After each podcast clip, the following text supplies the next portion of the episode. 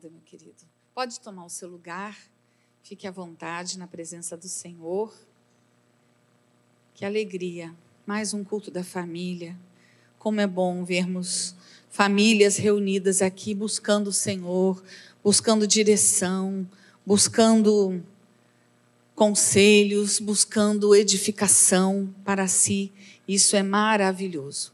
Eu gostaria de, nessa noite, compartilhar com vocês uma mensagem muito especial desse bondoso Senhor. Nós cantamos que o Senhor é bom, Ele é bom em todo o tempo e a sua bondade nos acompanha para onde nós formos. Só um Deus tão bondoso assim para escolher a mim e a você. Não é verdade? Só um Deus bondoso assim para olhar para nós. E o título da mensagem que eu preparei nessa noite para vocês é Jesus buscando relacionamento com o homem.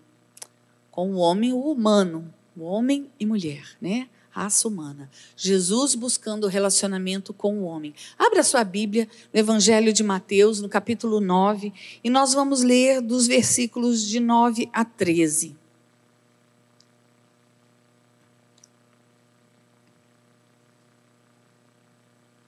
Tente ficar atento à palavra de Deus, deixe o celular quieto, né? A não ser que você esteja usando a Bíblia no celular, mas é, vença a tentação de não abrir outras coisas. Vamos tentar nos concentrar na palavra de Deus. Diz assim esse texto que nós vamos ler hoje, Mateus capítulo 9, versículos de 9 a 13. Quando Jesus saiu dali, viu um homem chamado Mateus sentado na coletoria e lhe disse: Siga-me. Ele se levantou e o seguiu. Estando Jesus à mesa na casa de Mateus, muitos publicanos e pecadores vieram e tomaram lugares com Jesus e os seus discípulos. Vendo isto, os fariseus perguntavam aos discípulos de Jesus: Por que o mestre de vocês come com os publicanos e pecadores? Mas Jesus, ouvindo, disse: os sãos não precisam de médico, e sim os doentes. Vão e aprendam o que significa quero misericórdia e não sacrifício, pois não vim chamar justos, e sim pecadores. Meus irmãos, a gente vê nesse texto, esse texto ele nos relata o chamado de Mateus, né? Ou na língua israelita também conhecido como Levi. Ele, vocês sabem bem, era um cobrador de impostos, era um judeu cobrador de impostos, porém ele era desprezado pelos outros judeus por estar colaborando com o governo romano, né, que os estava dominando. E os publicanos, eles pagavam às autoridades pelo privilégio de cobrar impostos e depois eles cobravam do povo mais do que deviam forrando assim o bolso deles com a diferença. Então, Mateus, ele era um homem indesejável, assim como todos os publicanos. Era alguém que as pessoas olhavam como traidor, traidor do seu povo. Era uma pessoa que todos queriam evitar. Só que o texto nos mostra que logo após Jesus ter curado um paralítico, ele viu um homem chamado Mateus.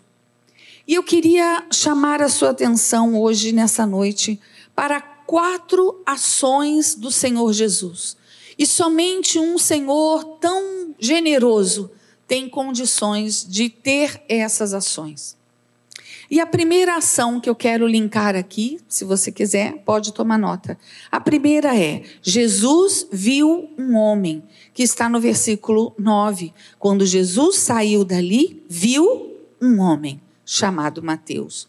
Ali tinha esse cobrador de impostos, um homem que compunha um rol aí, digamos, de aproveitadores, dos espertos, um homem que tinha objetivos de enriquecimento, mesmo com dano alheio.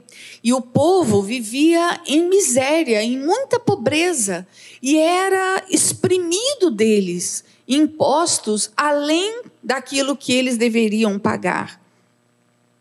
Mas Jesus viu um homem, a Bíblia diz: o Senhor Jesus viu um homem. Um homem que não estava uh, no melhor lugar, nem exercendo a melhor atividade, mas Jesus viu um homem, enxergou nele algo que os outros ainda não tinham visto, talvez nem o próprio Mateus tenha se dado conta. Às vezes nós interpretamos papéis ou usamos máscaras diante dos nossos amigos, dos nossos parentes, do marido, dos, da esposa, dos filhos, até de nós mesmos. Você tem visto as pessoas da sua casa? Porque o Senhor Jesus, ele nos disse que nós deveríamos ser imitadores dele, que nós devíamos fazer o que ele faz. E eu vejo que Jesus viu um homem. Então eu pergunto a você: você vê os da sua casa? Esposa, você vê o seu marido? Você tem se dado conta de quem é o seu marido, do que ele precisa? Ou você só consegue ver meias para lavar, objetos fora do lugar? Outro dia eu recebi um, um videozinho que era bem engraçado. Mostrava uma mulher chegando em casa e ela entrava e colocava as coisas ordeiramente no lugar, e ela ia, pisava sobre o tapetinho do banheiro, lavava sua mão, dobrava a toalha e voltava a toalha para o lugar, e ela ia no, na cozinha e fazia alguma coisa, pegava algo e voltava tudo para o lugar. Aí depois o videozinho passa o marido chegando do trabalho. E ele chega do trabalho e largava as coisas caídas no chão, e ele ia na, na cozinha e pisava no tapete, é engraçado porque ele pisava assim e embolava todo o tapete. Ou seja, e ele fazia uma bagunça. Será que é só isso que você vê? Será que é só isso que você enxerga? É, é engraçado, tem. Ah, aliás, também eu vi um videozinho assim. Hoje eu estou com raiva do meu marido, eu vou perturbar ele. Eu falei, o que será que ela vai fazer? Aí a mulher pegava assim, a escova de cabelo, ela tirava daqui e botava para cá. ela pegava o óculos dele e colocava, ao invés de colocar aqui, ela botava embaixo de um negócio. E ela dizia: Hoje eu vou me vingar dele. Por quê? Porque o marido ia ficar procurando as coisas desesperados. Se não está sempre no mesmo lugar, eles dizem: Aonde está? Eu não estou achando. Alguém jogou fora, alguém tirou. Será que é só isso que a gente enxerga do nosso, do nosso marido? Coisas fora do lugar, copos na pia. Seu marido quer ser visto, ele quer ser admirado, valorizado, elogiado, ele quer se sentir amado, ele quer ser o único que você deseja. Ele precisa de espaço para assumir o que Deus lhe outorgou, que é ser o cabeça da casa, aquele que responde diante de Deus por toda a família. E, e para isso, a mulher precisa ser sábia. E aqui eu me lembro de um casal, não vou dizer o nome deles, porque eles são conhecidos de vocês, de uma outra nossa igreja maranata, mas que eu observava, eu conhecia eles, andava de perto, e o marido era aquele homem assim, paradão, sabe? É, sorridente, legal, mas ele era passivo, tinha dificuldade de tomar decisões, e ela era elétrica, atenta, inteligente, raciocínio rápido, de, como é que o pessoal fala, né, da Tramontina, corte rápido, né? Respondia rápido, ela tinha, ela era uma pessoa dinâmica, tinha liderança nata, mas era impressionante como todas as vezes que ela tinha oportunidade, ela valorizava e honrava o seu marido publicamente. E ela dizia assim: Ah, eu louvo a Jesus pelo meu marido, porque ele toma sábias decisões. Ainda essa semana tomou a decisão de fazer isso e assim o outro. E eu via que ele dava um sorrisinho, ele olhava para ela e dava um sorrisinho, e eu pensava: ele deve ter tomado a decisão depois dela ter dado todas as ideias, né? ter dito para ele, né? Como eu vi ela fazendo assim, meu bem, eu não sei, você não acha que a gente deveria fazer assim, assim, assim? Aí ele dizia, é, eu acho que sim. Crianças, nós vamos fazer como o seu pai decidiu. Papai decidiu e é assim que nós vamos fazer. Às vezes tem que ser desse jeito, né? Não é verdade? Mas a esposa sábia precisa abrir o espaço para o seu marido. E você, marido? Você vê a sua esposa, a sua mulher, você sabe exatamente quem ela é, o que ela pensa, o que ela sente, os seus temores. Há uma canção popular aí que diz que a mulher é mulher de fases. Somos mesmos. Nós temos várias fases da nossa vida. A fase, aquela fase inicial da juventude, da, do romance, românticas. Sonhamos com o príncipe da nossa vida. E aí, aí a gente cai os boletos, né? Vem boleto para pagar. Tanta dificuldade, a gente quer passear com o príncipe e o príncipe diz: "Não temos dinheiro, tem que pagar as contas". Então são as fases que vão chegando, né? Essa princesa tão linda, às vezes engorda um pouquinho, fica uma princesa mais redondinha. Né? Os cabelos brancos aparecem, vem marquinhas, a gente muda. Ah, tanta coisa di diferente. Você conhece a sua esposa? Você sabe pela fase que ela está passando? Quais são os temores que ela tem? Quais são os sonhos os sonhos da sua esposa, é importante que você pergunte um dia. Meu marido, eu lembro lá atrás, uma época que ele perguntou quais eram os meus sonhos, o que eu desejava fazer, e eu pude compartilhar com ele que eu tinha o desejo de estudar, de fazer uma, uma faculdade, porque eu não tinha feito ainda, e ele me deu todo o apoio, toda a força, e foi muito importante para mim. Eu tenho visto casais perdendo-se em meio a coisas, coisas efêmeras, passageiras, se preocupando com casa, comida, móveis, carro, etc. E se abstém um do outro. Cuidar da casa, cuidar do seu veículo é muito importante. Marido que cuida do carro, por favor, marido, cuide do carro. Porque parar numa serra, sem gasolina, de noite, a tua família toda vai ficar desesperada. Cuide do carro, fique atento. Tem homens que são mais desligados, mas outros não. Então, cuide, se atente. Se você percebe que você é distraído, registre, coloque seu celular para despertar a revisão do carro. Tem que ver freio, tem que ver. Irmãos, eu louvo Jesus pelo meu maridinho. Porque o nosso carro é sempre cheirosinho, sempre arrumadinho. Ele está sempre revisando. Às vezes ele fala: Eu tenho que sair. Onde você vai? Eu vou no mecânico. Fazer o que? O carro está com problema. Não, meu amor, já está na época da revisão. Ah, eu fico tão feliz, irmãos. Porque o trajeto da nossa casa até aqui é uma viagem. E a gente pega tanto uh, uh, como é que fala? asfaltos assim com tantas dificuldades e o nosso carro sofre. Então é importante esse zelo. É lógico que é, mas isso não é o único, estamos nos perdendo nisso, às vezes cuidando só de coisas e esquecendo um do outro. Vocês poderiam estar construindo futuras lembranças, lindas recordações para quando o outono da vida chegar. Porque vai chegar o outono da sua vida, em que você vai estar mais velho, o tempo passa, irmãos, passa tão rápido, mas passa tão rápido que nós precisamos ficar atentos para não deixar de vivê-los.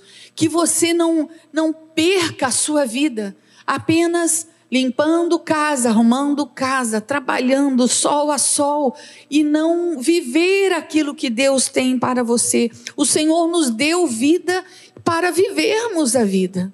É importante. Quando você tirar férias, por favor, saia de férias com a sua família. Ah, pastora, mas eu não tenho dinheiro. Mas você é inteligente, pesquise na internet passeios gratuitos. É isso. Vai fazer passeios gratuitos. Tenha os montes. Tenha a beleza da natureza para ver. Mas é importante cultivar essa companhia e construir lembranças, porque o outono da vida vai chegar. Sabe como é o outono da vida? Cai tudo, né? As folhas caem. E você também começa a cair. E você vai ficando diferente. E as dores começam a chegar. Você vê o seu irmão em Cristo? Nós entramos aqui, nos cumprimentamos, com sorrisos, beijos. Foi muito bom que o, o nosso líder Samuel nos falou assim: olha, a gente vai cantar e você sai aí e vai cumprimentar. E todo mundo, e foi muito gostoso. Eu vi muitas pessoas dando mesmo uma geral, assim, abraçando, cumprimentando a todos. Isso é muito bom. Mas às vezes a gente se cumprimenta com sorrisos, até com beijos, às vezes nós até fazemos uma oração formal por alguém, sem nem ao menos perguntar da sua necessidade. Mal olhamos nos seus olhos. E talvez, meus irmãos, nosso irmão que está aqui, tão carente de um afeto, de um abraço, de que alguém se importe com ele. Nós cantamos que nós somos uma família, sem falsidade, vivendo o compromisso do amor de Cristo, vivendo em verdade, e não sabemos que o nosso irmão está passando por uma luta, às vezes esmagadora, que eu e você poderíamos ajudá-lo. Então, já que nós somos seguidores do nosso Jesus e temos que fazer aquilo que ele fez, nós precisamos olhar, ver as pessoas que estão ao nosso redor. Jesus viu um homem, um homem chamado Mateus. Jesus vê você, ele vê a mim. Ele sabe o que vai no meu coração, ele sabe como eu e você somos, porque ele nos vê sem nossas máscaras, sem a maquiagem. Aliás, Uh, a gente tem vivido um período de moda, de maquiagem tão carregada que quando uma mulher tira a maquiagem você nem a reconhece. Você fala quem é esse ser, né? Porque tanta coisa tão carregada. Agora eu estou dizendo, eu estou avisando a você que essa maquiagem pesada está saindo, está dando lugar agora para o natural. Oh, aleluia, né? Que bom podermos sermos autênticos, mas o Senhor Jesus, ele nos vê atrás dessa maquiagem. Ele sabe do seu potencial. Ele sabe em que posição ele vai te usar. Ele sabe dos teus temores mais secretos. Ele sabe quem você é. Sabe por quê? Porque ele te vê. Ele te vê. Talvez ninguém mais te veja, mas ele te vê. Existem pessoas que vivem com suas famílias e se sentem assim, tão abandonados, tão esquecidos, se sentem como se não fossem vistos. E isso é um sentimento muito ruim de rejeição. Uh, segundo a psicologia, a rejeição é uma das dores mais difíceis de tratar, porque todos nós queremos ser amados. Talvez ninguém mais te veja, mas eu quero te dizer que o Senhor te vê. Deus te conhece. Em Atos, no capítulo 15, no versículo 8, a parte A do versículo diz: Ora, Deus que conhece os corações. Que Deus é esse? Quem que conhece o seu coração? Quantas vezes eu, eu perguntava para o meu marido: o que foi? Você está bem? Você está tudo bem? E ele dizia: tá, tá tudo bem. Mas não estava. Coração estava machucado com alguma coisa. Aí só fui saber lá na frente. Ah, estava chateado com isso e aquilo, mas o Senhor Jesus já tinha visto aquele coração entristecido. O Senhor Deus conhece o nosso coração.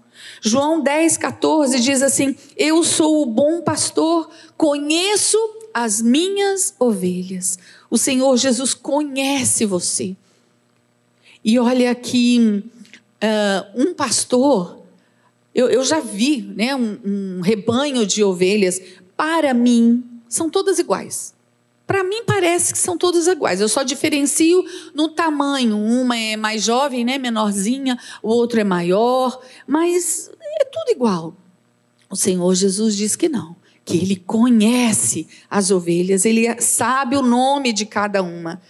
Jeremias 12, na parte A do versículo 3 diz: "Mas tu, ó Senhor, me conheces Tu me vês e provas o que sente o meu coração para contigo. Isso não é um privilégio de você ter um Deus que criou o universo, que fez tudo o que aqui há, que aqui existem milhares, bilhões de pessoas nesse planeta. E a palavra do Senhor diz que o Senhor nos conhece e ele nos vê e ele prova o que sente o meu coração Olha que coisa maravilhosa. A Agar, a serva de Sarai, de Sara e de Abraão, ela disse lá em Gênesis, no capítulo 16, e na, no versículo 13, na parte B, ela diz assim: Tu és Deus que vê. Pois disse ela: Não olhei eu neste lugar para aquele que me vê. Ela estava passando por um momento de tremenda angústia, sozinha num deserto. Não havia mais ninguém, mas ela teve um encontro com o Deus Altíssimo e ela e ela percebeu isso, um Deus que me vê, porque Deus se manifesta a ela, dizendo que estava ouvindo o choro do menino, do filho dela. E Deus provê uma fonte para que ela bebesse. Deus cuida daquela mulher. Deus vê você. Você está sendo visto pelo Senhor neste exato momento. Talvez aí você camuflou a sua dor, entrou, cumprimentou a todos Pois eu quero te dizer que o Senhor Jesus tem visto você. A pior mentira que o inimigo conta para gente quando nós estamos passando por alguma dor é essa: que Deus não está nos vendo, que Deus está ocupado, que Ele tem muitas coisas para fazer, que Ele tem muitos filhos para cuidar. Não existe isso, nosso Deus está nos vendo.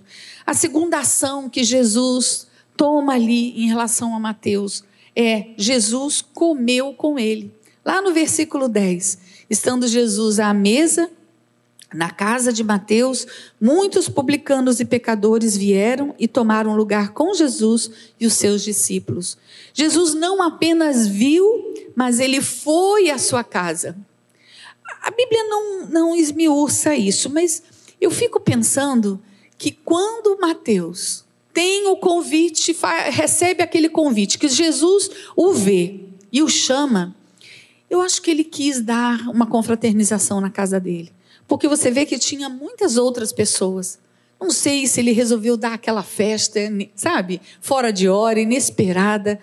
E o Senhor Jesus foi à casa dele. Jesus quis a companhia de alguém rejeitado, alguém estereotipado, discriminado por muitos. Jesus quis participar da intimidade de Mateus, conhecer sua família. Na nossa cultura e em muitas outras, quando a gente quer conhecer uma pessoa, a gente oferece o quê? Comida. não é? Chama logo para comer. Sabe por quê? Porque é algo que você precisa de tempo, tempo para preparar, para comer. E então é ali que a gente conversa, olha no olho, nós nos mostramos um pouco mais uns aos outros. Muito melhor do que num encontro muito rápido. Quantas pessoas aqui você hoje cumprimentou? né? Enquanto estávamos cantando louvor, você foi, apertou a mão, disse Deus te abençoe educadamente, sorriu, desejando as bênçãos do Senhor. Mas existem alguns aqui que já compartilharam a mesa juntos, já comeram juntos. E nesse comer se abriram um pouquinho. E aí você fica sabendo de alguns detalhes que você não sabia e passa a admirar. Quando você quando a pessoa está atraída por uma moça, um rapaz, né, um jovem, uma jovem, é interessante que eles combinem logo um, um lanchinho juntos. Meu marido fez isso. Quando ele me conheceu, ele me convidou para comer uma pizza com a galera, com a juventude. Primeiro em grupo, porque ele não queria se comprometer, né? Vai que era só aparência e ele olhar ah, aquela moça bonitinha lá, tá com nada, vou deixar para lá. Então ele me levou, me convidou para ir comer com a galera da igreja. Só que ele só dava atenção para mim. Estava com intenção, né? Estava com segundas intenções. Parou e conversou, e conversou, e conversou. Você está interessado em uma menina? Convida ela para comer em grupo, em grupo de amigos, faz um grupinho e vai, vai passear. A gente chama de amizade profunda, sabe? É você aprofunda a amizade sem se comprometer demais. Porque se vocês saírem sozinhos, ah, meu amigo, ela já vai ficar dando nome aos três filhos que vocês vão ter. Mulher é assim. né? Eu sei porque eu já fiz isso também. Eu lembro que às vezes que a gente saiu junto, eu fiquei escrevendo meu nome e botando Iaque no final para ver se ficava bonito. Esse pode nem namorando tava. É mole. Menina é assim, a gente apaixona. Então, É, mas a, quando a gente come junto, a gente vai ter uma visão mais clara da outra pessoa. Hoje as famílias se sentam muito pouco à mesa. Tem famílias que nem mesa tem, tem um balcão, ou às vezes nem um balcão, cada um come no sofá, em frente lá à TV, ou come cada um no seu quarto. Nós estamos priorizando coisas erradas. Nós precisamos estar mais juntos. Enquanto nós comemos, nós conversamos, nós nos olhamos, nós trocamos elogio, carinho, através das palavras, as palavras gentis. Né? Tem um dito popular que diz assim: se você quer conhecer alguém, coma um quilo de sal com ela. Ora, como que a gente come um quilo de sal? Leva tempo, não é, irmãos? Leva muito tempo para terminar um pacote de sal. Por quê? Porque a gente usa pitadas. A ninguém come sal a colheradas, senão vai ter um problema, um pico de pressão, vai ser um, um Deus nos acuda. Jesus está interessado em conhecer o seu dia a dia. O Senhor Jesus está estava interessado em conhecer o dia a dia de Mateus, saber como estava a sua família, onde ele morava, quais eram as suas lutas, conhecer as suas virtudes. Jesus está interessado em comer conosco está interessado em, em, em ficar na nossa casa. E aí eu lembro de Apocalipse 3:20. Eis que estou à porta e bato. Se alguém ouvir a minha voz e abrir a porta, entrarei em sua casa e cearei com ele e ele comigo. Por isso que comer junto é coisa de Jesus, é coisa do Senhor. Ele gostava de um peixinho assado no fogo para comer com seus discípulos, porque enquanto a gente come, a gente conversa, o clima vai melhorando, a gente vai se conhecendo.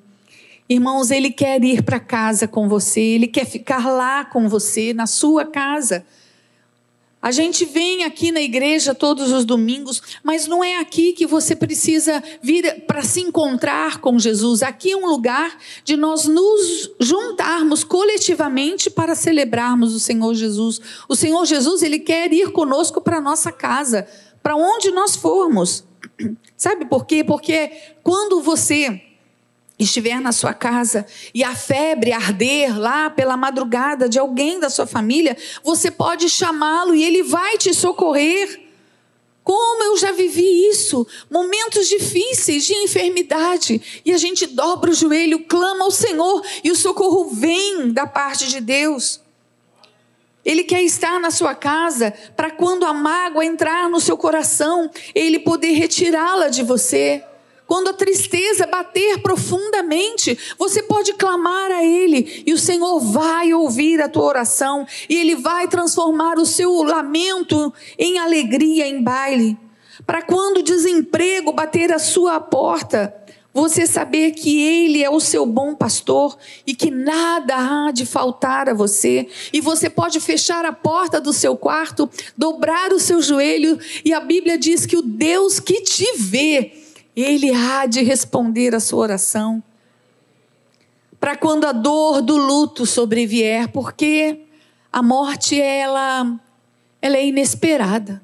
Ela pode vir assim, de repente, não é? Um mal súbito ou uma simples um simples mal mal-estar, aquilo vai progredindo, a infecção vai tomando conta do corpo e quando você vê vem o óbito, o falecimento. Ah, como é terrível a dor do luto, mas mesmo no luto, o Senhor está lá, Ele está lá para consolar você e para te fazer lembrar, como diz Apocalipse 2, 21, 4. E Ele enxugará dos olhos toda lágrima, e a morte já não existirá. O Espírito Santo nos faz lembrar. Ah, irmãos, porque aí já não haverá luto, nem pranto, nem dor, porque as primeiras coisas passaram. Jesus quer ir à sua casa e viver com você. Os seus filhos percebem Jesus na sua casa. Eles percebem que Jesus está lá. Ele vê você clamando ao Senhor Jesus. Seus filhos enxergam você com a Bíblia aberta, lendo a palavra de Deus, dobrando o seu joelho, ouvindo a sua voz em oração. Eu me lembro de uma, uma mulher que me disse que o marido não gostava de orar em voz alta. Ele só orava oração silenciosa. E eu disse a ela: fale com ele, converse com ele da importância dele orar em voz alta. Por quê? Porque a casa não é tão grande, os, dos cômodos, os filhos vão ouvir, não é assim? A gente escuta, nem que seja um cochichozinho, mas ouvindo, está ouvindo. E, as, e, quantas vezes, quantas vezes eu me levantei e fui lá olhar, porque eu ouvi um, uma fala assim, eu falei, o que está acontecendo? Quando eu chegava, era minha mãe de joelho orando. Isso é tão gostoso, irmãos. Isso é tão maravilhoso de saber que Jesus está na nossa casa, que os nossos pais estão confiando no Senhor Jesus. Quando a gente faz isso, nós estamos deixando um legado, nós estamos dando exemplo para que os nossos filhos também busquem ao Senhor e não confiem só na sua força. A terceira ação que Jesus fez, Jesus ouviu o que falavam. Preste atenção no versículo 12. Mas Jesus, ouvindo, disse: Os sãos não precisam de médico, e sim os doentes. Jesus, ouvindo, disse: Jesus viu aquele homem. Jesus foi comer com ele na sua casa e ele ouviu o que falaram. Jesus está sempre atento às nossas palavras, a tudo que se passa conosco, tudo que envolve o seu gemido, o Senhor conhece, ele interpreta. As palavras ainda não chegaram à sua boca e ele já as conhece toda, pois ele esquadrinha o seu coração. No Salmo 6, versículo 9, diz assim: O Senhor ouviu a minha súplica, o Senhor acolhe a minha oração. Não deixe de orar, não deixe de falar com Deus. Embora o inimigo tenha falado para você que não está adiantando, não está resolvendo, continue orando, continue falando. O Senhor está ouvindo, Ele está vendo e está ouvindo a Sua palavra, aquilo que sai da Sua boca. Jesus ouviu as acusações daqueles fariseus, pois, como diz na Epístola de Hebreus, 4,13, todas as coisas estão descobertas e patentes aos olhos daquele a quem a quem te amo, daquele a quem temos de prestar contas. O nosso Deus está sabendo, ele sabe a calúnia que falaram sobre você. Ele sabe o mal que planejaram contra você. Ele sabe a mentira que criaram. O Senhor está vendo. O Senhor Jesus é o nosso advogado e Ele está pronto a nos defender diante dos nossos acusadores. Irmãos, estamos vivendo um tempo estranho, não estamos?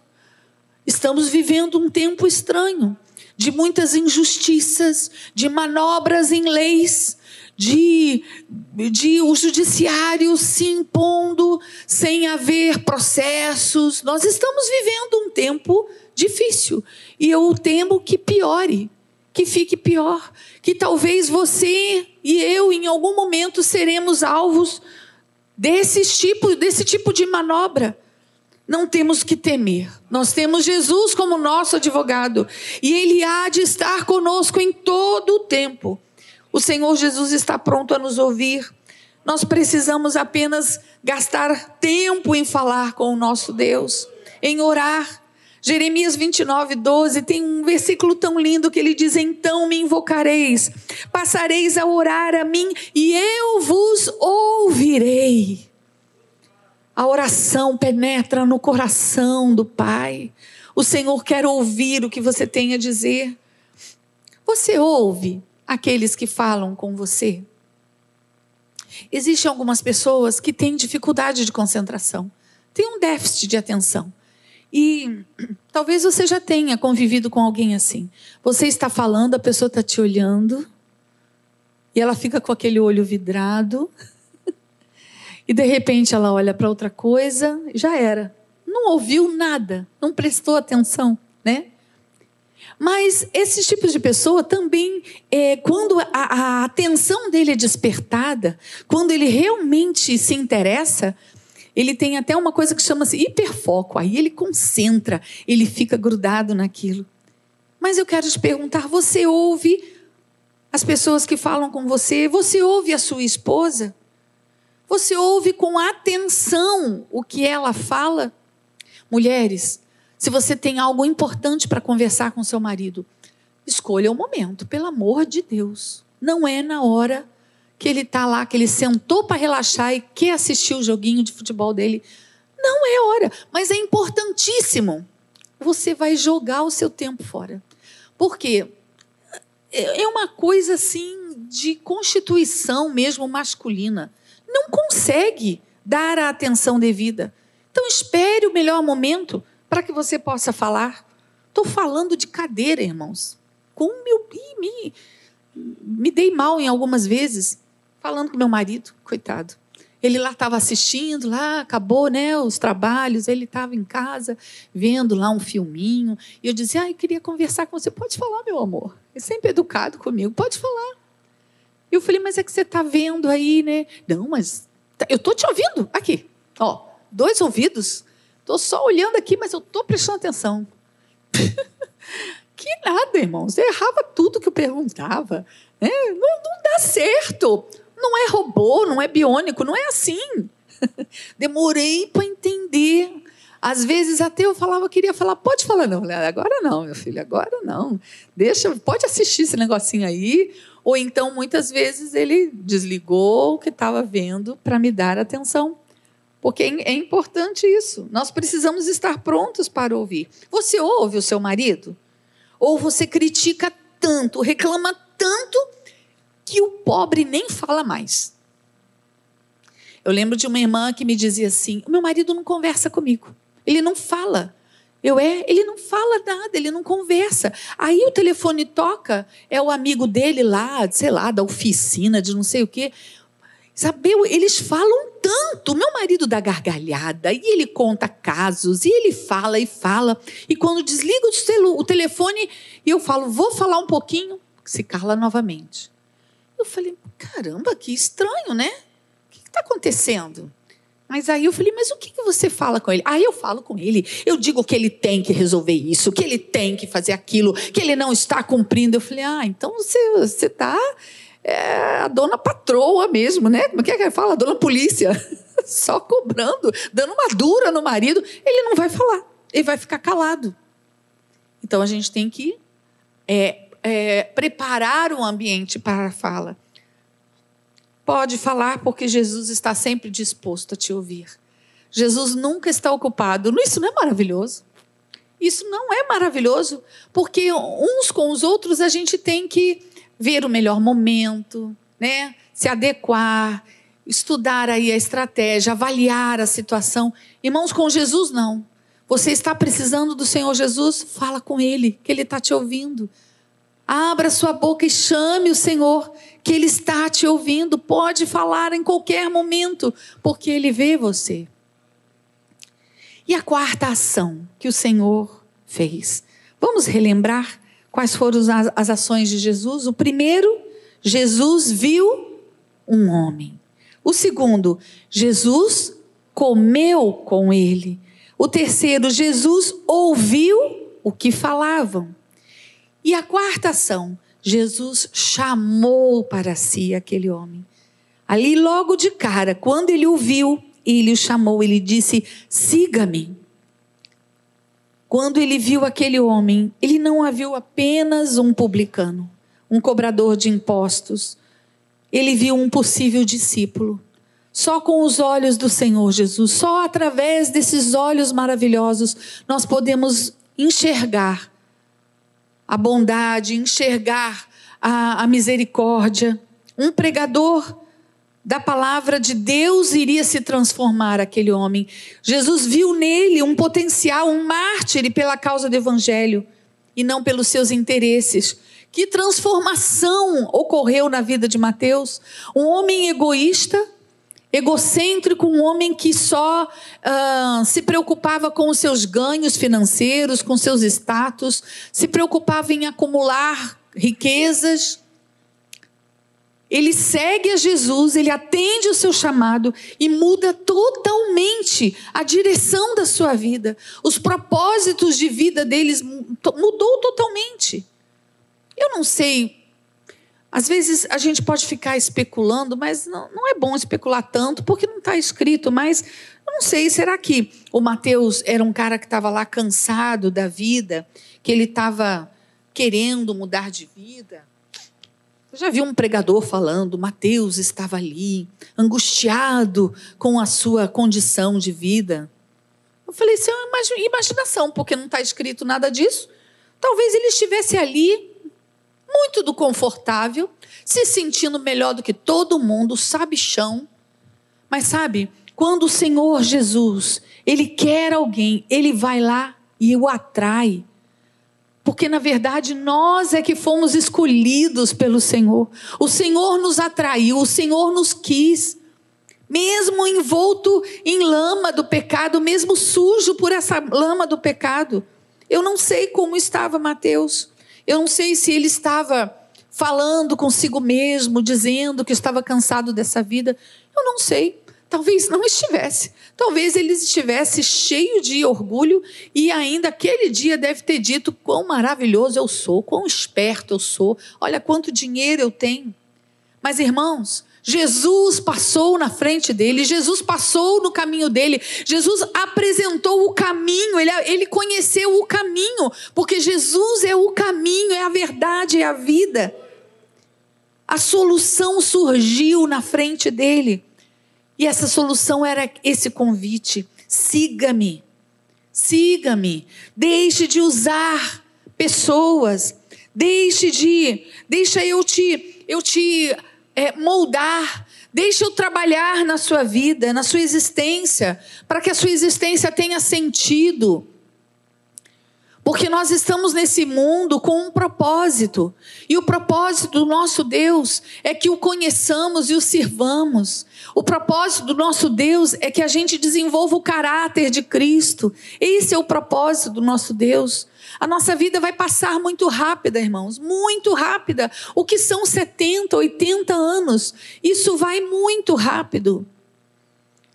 Eu tinha feito uma conta se, se eu calcular para para 70 anos, eu acho que eu estou com uns. Não sei se é para 70 ou 80 que eu calculei, mas eu estou com uns 4 mil e poucos dias de vida. Gente, isso é muito pouquinho. Porque quando você nasce, se você for né, fazer a conta do nascimento de um bebê do zero aos 70, são 21 mil e não sei quantos dias de vida. Pô, 21 mil, né? É bastante coisa. E aí, quanto que você já viveu? Já está acabando, sabia? Está acabando. E detalhe, outra mensagenzinha que eu recebi, acho que a semana passada, dizendo assim: é, você que ama tanto a sua vida, que está aí aproveitando a vida 70, 80 anos, você vai passar. E daqui a 100 anos, como você vai estar? Não vai, né? Porque em, em 2123, eu não estarei mais aqui, você não estará mais aí, seus filhos também não, nem seus netos. Sabia? Os meus netos não vão estar. Não, não, tem, não é, é meio improvável que alguém viva mais de 100 anos. e aí? E aí? Vão usar as suas coisas? Vão entrar na sua casa? Outras pessoas vão morar na sua casa? Vão usar aquele carro que você não deixa ninguém botar a mão? Vão pegar aquele carro suas louças tão queridas que você briga com todo mundo, não deixa ninguém usar. Tudo. Irmãos, a vida é muito breve. A vida é um sopro. A vida é como um sono. Por isso, que nós precisamos buscar sabedoria de Deus para viver a vida que o Senhor nos deu, porque o que Ele tem para nós é a eternidade. Nós não fomos chamados, feitos para este mundo, nós fomos chamados, criados por, pelo Senhor para vivermos a eternidade junto com Ele. Por isso que é importante estar atento ao chamado de Deus hoje.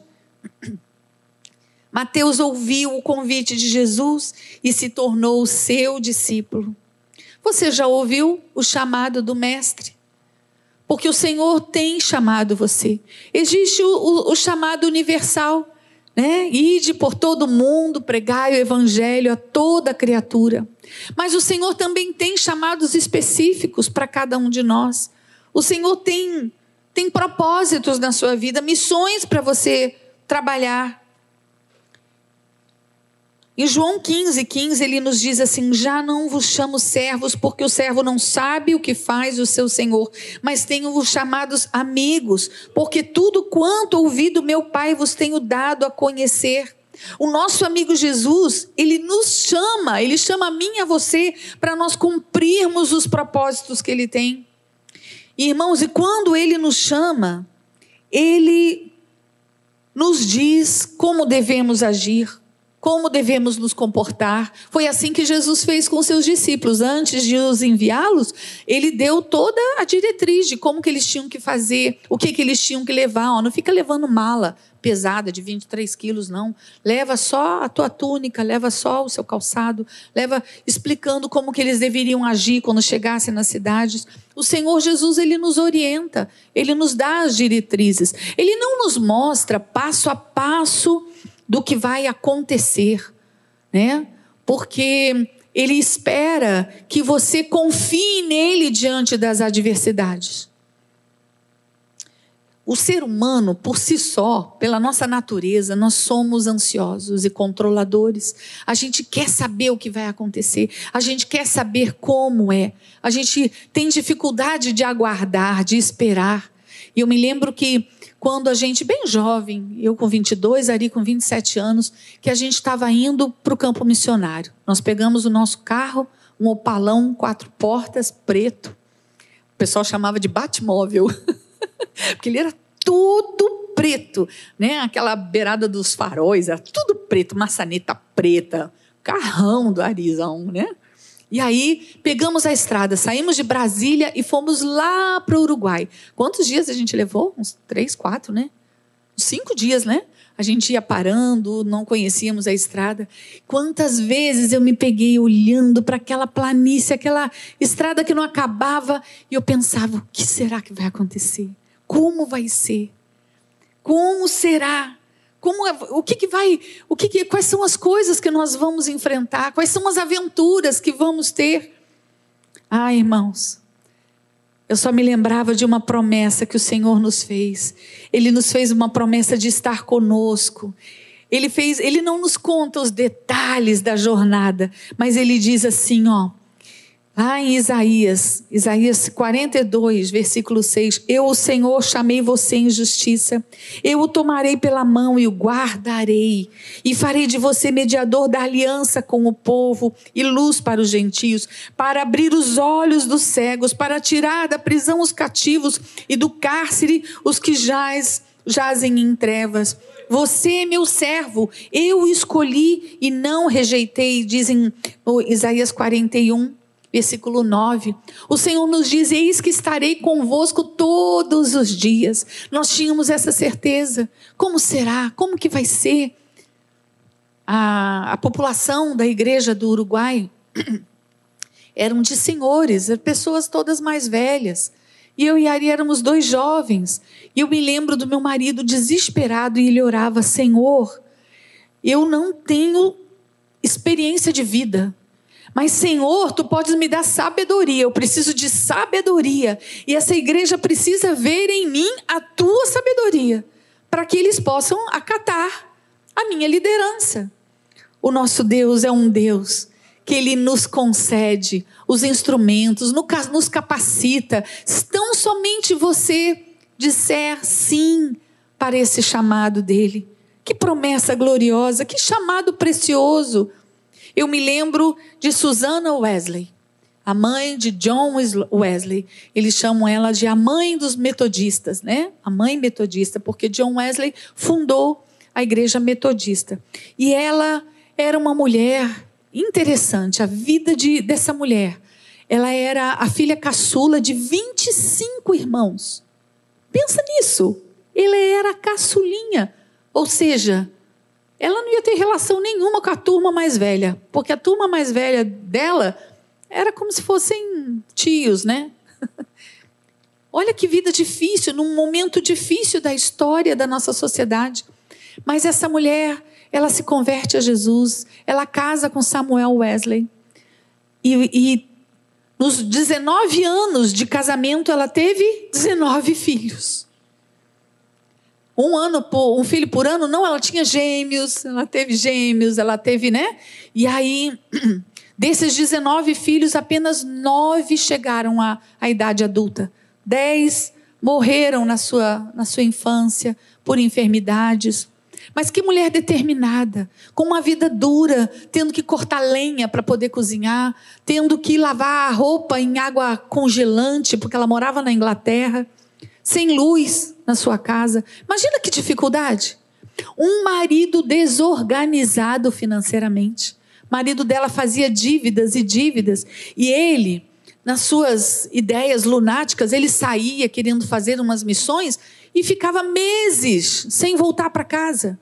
E ela sem dar o que comer para os seus filhos. Mas o que eu admiro nessa mulher, que com todas essas lutas, ela tomou uma decisão de ela, é que ela iria fazer daqueles filhos delas servos do Senhor. Então, a criança fazia cinco anos, ela começava a alfabetizar e ela alfabetizava iniciando por um versículo bíblico. Todos os filhos dela aprendiam a ler, primeira coisa, um versículo bíblico. E ela orava todos os dias, duas horas por dia. Ela botava o avental, ela tirava o avental, botava na cabeça e dizia: Crianças, quando a mamãe estiver com o avental na cabeça, não me interrompam, eu estou orando ao Senhor Jesus. E dobrava o joelho e dizia: Só me interrompa se for absolutamente necessário, urgentíssimo, ou seja, caso de morte. E as crianças respeitavam. Na casa dela, ela dizia assim: na minha casa tem que ter hora para dormir, 20 horas. Todas as crianças têm que estar dormindo. Na casa dela, todas as crianças que falassem a verdade não eram punidas. Ela disse: porque você falou a verdade sobre essa malcriação que você fez, que você disse o que fez, você não será punido. Ore a Deus agora e não faça mais. Quem fazia algo certo, ela dizia: temos que elogiar. Era uma pedagoga nata. Foi algo que o Senhor a destacou, porque o Senhor deu um chamado para ela, ela tinha uma família para cuidar. Ela tinha, ela acreditava, ela acreditava que da casa dela sairia uma luz para o mundo. E ela orava assim: Senhor, eu quero ser luz, eu quero levar o teu evangelho. Ela não, ela não, não preveu isso, não foi necessariamente ela que se tornou uma grande pregadora, mas ela teve filhos que serviram ao Senhor. John Wesley era um homem obstinado em ganhar almas. Ele dizia: Senhor, dá-me a Inglaterra ou eu morro. Um homem que escreveu livros, que estudou, que pregou não sei quantos mil sermões na sua vida. O Charles Wesley, que escreveu os inários mais lindos, as músicas mais lindas, são cantadas até hoje. Que mulher notável, o Senhor tem um chamado na sua vida. Talvez não seja você que vai ser o extraordinário, mas seja o seu filho, que vai ser um pregador, que vai ser aquela voz, aquele último que clama no telhado, aquele que acende a luz nesses momentos sombrios que essa sociedade vive. Então, atente-se para o chamado do Senhor. Mateus levantou-se e o seguiu. Deixou de ser um cobrador para ser um servo. Deixou de lucrar para si para povoar o reino de Deus com almas redimidas, remidas pelo sangue do Senhor. Deixou de enganar para anunciar Olha que coisa maravilhosa. Eu fico imaginando como demorou para as pessoas acreditarem nele. Devem ter olhado assim: quem, ah, quem é aquele? Mateus? Olha, sujeito, está ali falando em amor, falando em perdão. E aí eles iam observando: é, o sujeito mudou mesmo, está diferente mesmo. Ele trocou os seus valores terrenos pelo gozo do céu. Jesus vê você. Jesus vê você e ele te chama. Ele te chama para algo que ele sabe que só você pode fazer do jeito que ele precisa que seja feito. O Senhor quer você. Fique de pé, igreja. Estou terminando. Não adie mais, não adie mais seguir o comando do Senhor. Levante-se e siga-o. Porque o final, irmãos, o final desse chamado, ele já revelou. E o final do nosso chamado, a nossa recompensa é um reino de alegria e paz eterna. Nós já sabemos o final. Eu gostaria de, nessa noite, orar por você que entendeu, entendeu que o Senhor tem chamado você pai de família, para cuidar dessa família. O Senhor te chamou não é para vocês ficarem como casal brigados, sem se falarem, ficarem presos a falhas do passado, um acusando o outro, um ofendendo o outro. O Senhor Jesus não te chamou para isso. O Senhor Jesus te chamou para você ter um casamento abençoado, leve, com diálogo, com harmonia, com carinho, com cuidado.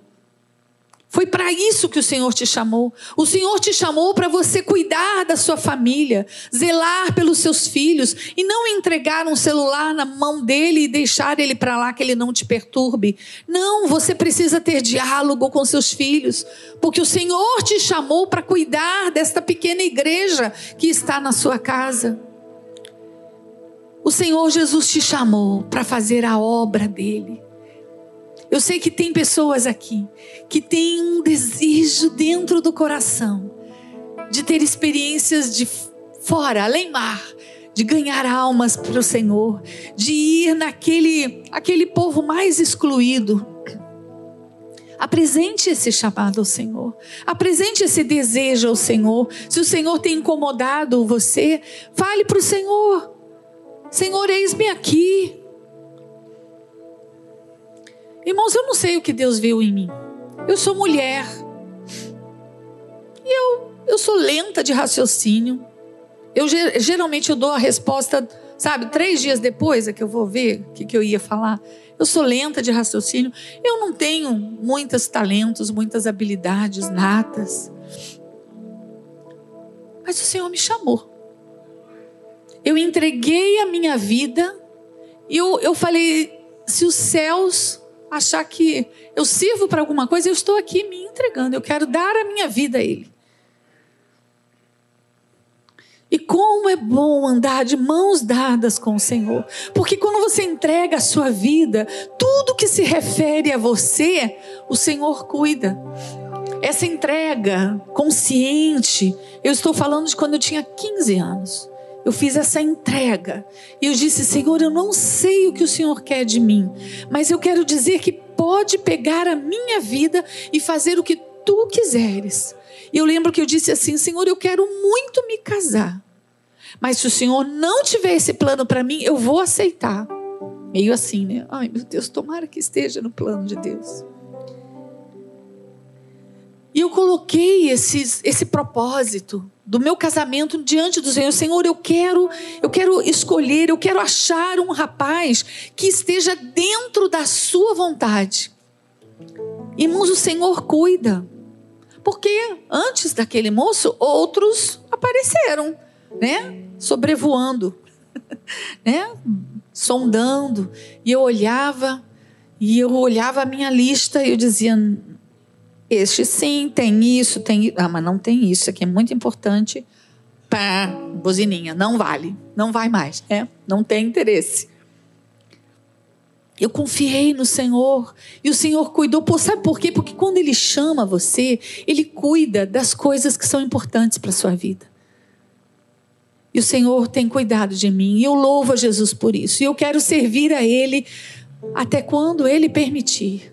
Eu quero ainda fazer coisas extraordinárias. Você tem desejo de fazer coisas extraordinárias para o Senhor? Você sabia que você pode? Ah, mas eu já sou idosa. Pois o Senhor pode te dar um projeto e você fazer algo extraordinário que vai acrescentar no reino dos céus. Eu quero orar. Eu quero orar por você que sabe que tem um chamado mas que tem ouvido tantas vozes do inimigo dizendo que não é para você, dizendo que Deus não está te ouvindo, dizendo que você não vai conseguir. Você que sabe que tem um chamado, talvez um chamado do cuidado da família, talvez o um chamado de preparar um ser, vem aqui à frente. É tão bom quando a gente vem ao altar, porque a gente está fazendo a nossa entrega ao Senhor, da nossa preocupação, da nossa angústia, daquilo que vai no nosso coração, e o Senhor recebe, e Ele vê, Ele vê o seu coração, a sua sinceridade, aquilo que você quer entregar, vem aqui. Vem aqui, coloque nas mãos do Senhor, no altar do Senhor. Se o Senhor tem chamado a sua vida para o serviço da sua obra. É assim mesmo. Eu estava achando assim que a igreja toda viria, mas é assim. É só para quem percebeu, para quem entendeu, porque os dias estão são findos, irmãos. O Senhor Jesus está voltando e há tanto a fazer, há tanto a pregar, há tantas vidas a alcançar, e o Senhor espera de você